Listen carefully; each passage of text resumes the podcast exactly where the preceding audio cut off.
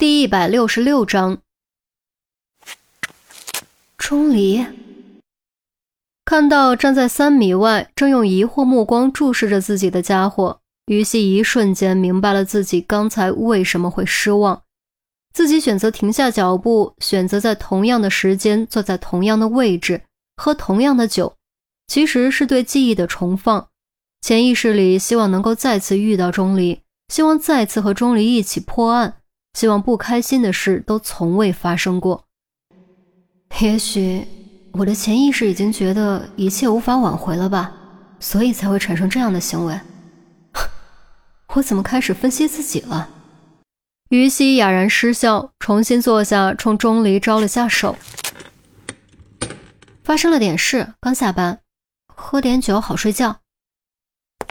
钟离走过来，抽了个凳子坐下。你刚才明明是要结账，怎么又不走了？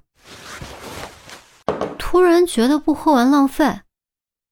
于西晃了晃杯子，转头喊道：“老板，再来一杯冰啤，一盘铁板鱿鱼。”我不喝酒。钟离蹙着眉头，刚想说酒精伤脑细胞，就被于西当场拆穿。得了吧，你分明就是洁癖。那嫌别人洗的不干净。自己擦擦呗。于西掏出纸巾丢给钟离，酒和铁板鱿鱼很快送上来。钟离看着面前这么大一杯啤酒，眉头蹙得更深了。你呢？你又为什么这么晚还在外面逛？于西一边问一边尝铁板鱿鱼。明明只是多了一个人而已，他却忽然感觉有了食欲。无聊而已。你刚才说发生了点事，什么事？钟离没有碰啤酒，他是不准备喝的，坚决不喝。于西将刚才发生的事说了一遍。哼，这就叫天无绝人之路，只要能打掉这个盗窃团伙，肯定能将功补过，你的事也会有转机。钟离却一点欣喜的样子都没有，摇了摇头：“不可能的，将功补过也是你们将功补过，和我没有任何关系。我的事结果已经注定。”喂，你怎么这么悲观？结果还没有出来，一切都有可能，说不定。我不是悲观。于西没有说完就被钟离打断。我只是理智分析而已。鉴于包小豆的死因，我没有判断错，我应该是功过相抵，再也不可能参与调查。钟离用看似平静的语气说道：“也许还有可能。”于西小声地说：“也不知道是想说服钟离，还是想说服自己。没可能的，我早就已经做好心理准备了。”钟离面无表情，抽出纸巾，违背了刚刚下定的决心，反复擦拭杯口，直到变得锃亮，才端起酒杯。所以，择日不如撞日，就用这杯酒和你道别吧。还有他们，替我道个别，我就不和他们一一道别了。喂。你别这样好不好？于西忽然觉得鼻子有点酸，虽然钟离没有表现出来，但他觉得钟离现在的心情一定很失望。钟离没说话，只是举着杯子等着于西。即便不能在一起破案，我们也还是朋友，宿舍也挨着，抬头不见低头见，没必要道别吧？于西还是不肯举杯，他有些后悔，不该给钟离叫酒。也许吧。钟离没有再强求碰杯，仰头将满满一大杯啤酒一饮而尽，擦擦嘴，没有再说什么，站起身，快步离开。于西怔怔望着钟离逐渐消失在夜色中的背影，只觉得夜色突然变得好冷好冷。翌日，于西很早就上班了。昨天他辗转反侧，很晚才睡着。以至于上班的时候都是一脸困意。将少年的口供整理完毕，陆明正好上班。于西立刻将少年的情况和口供汇报给陆明。陆明听后大喜过望，对于西表扬有加。换成平时，于西肯定会很兴奋，可是这一次他却一点兴奋的感觉都没有，只是觉得完成了一项任务而已。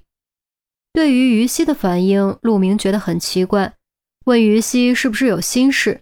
于西摇摇头，强笑着说：“没有。”陆明也不方便追问，连忙带着资料前往市局。事关一个盗窃团伙，他必须第一时间将这件事汇报给局长。如果能顺利将这个盗窃团伙打掉，对上对下都是大功一件，对社会稳定也大有好处，更能有效挽回公安干警因为包小豆死亡事件的形象损失。哎，你这是怎么了？一副心事重重的样子。陆明走后，韩淼将于西拉到角落里，低声询问。杜斌和郑月也正偷偷往这边瞧，显然都察觉到了于西的异样情绪。啊，我没什么呀，真的没什么，就是没睡好而已。于西强颜欢笑，虽然钟离让他代为道别，但在结果没有正式出来前，他不想这么做。真的没什么。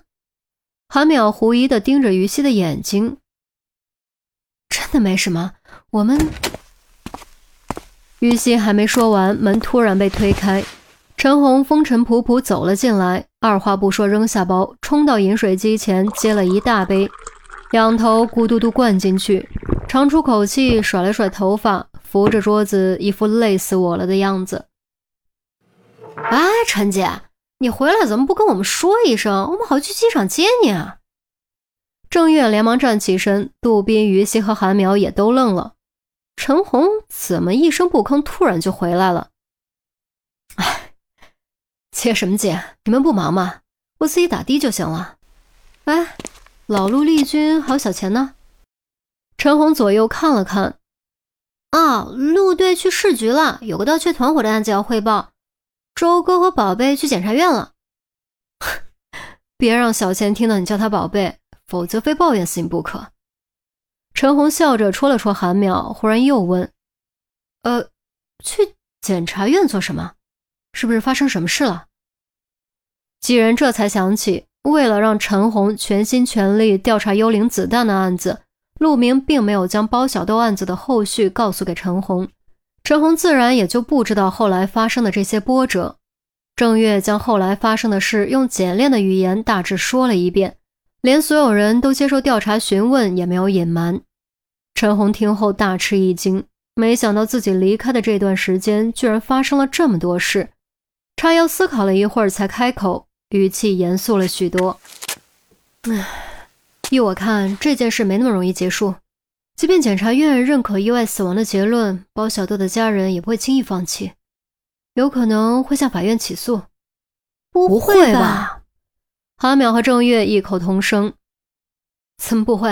你们想想，从媒体介入到虚假证言，还有薛海的出现，不都表明他们想把事情闹大吗？而闹大的目的只有一个，那就是索要赔偿。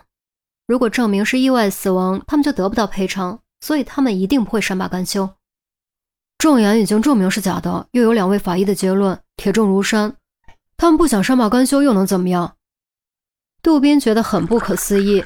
陈红又接了杯水，望向窗外。唉，能怎么样不重要，只要闹大就够了。不信你们看着，这件事最终只能通过法院解决，否则不算完。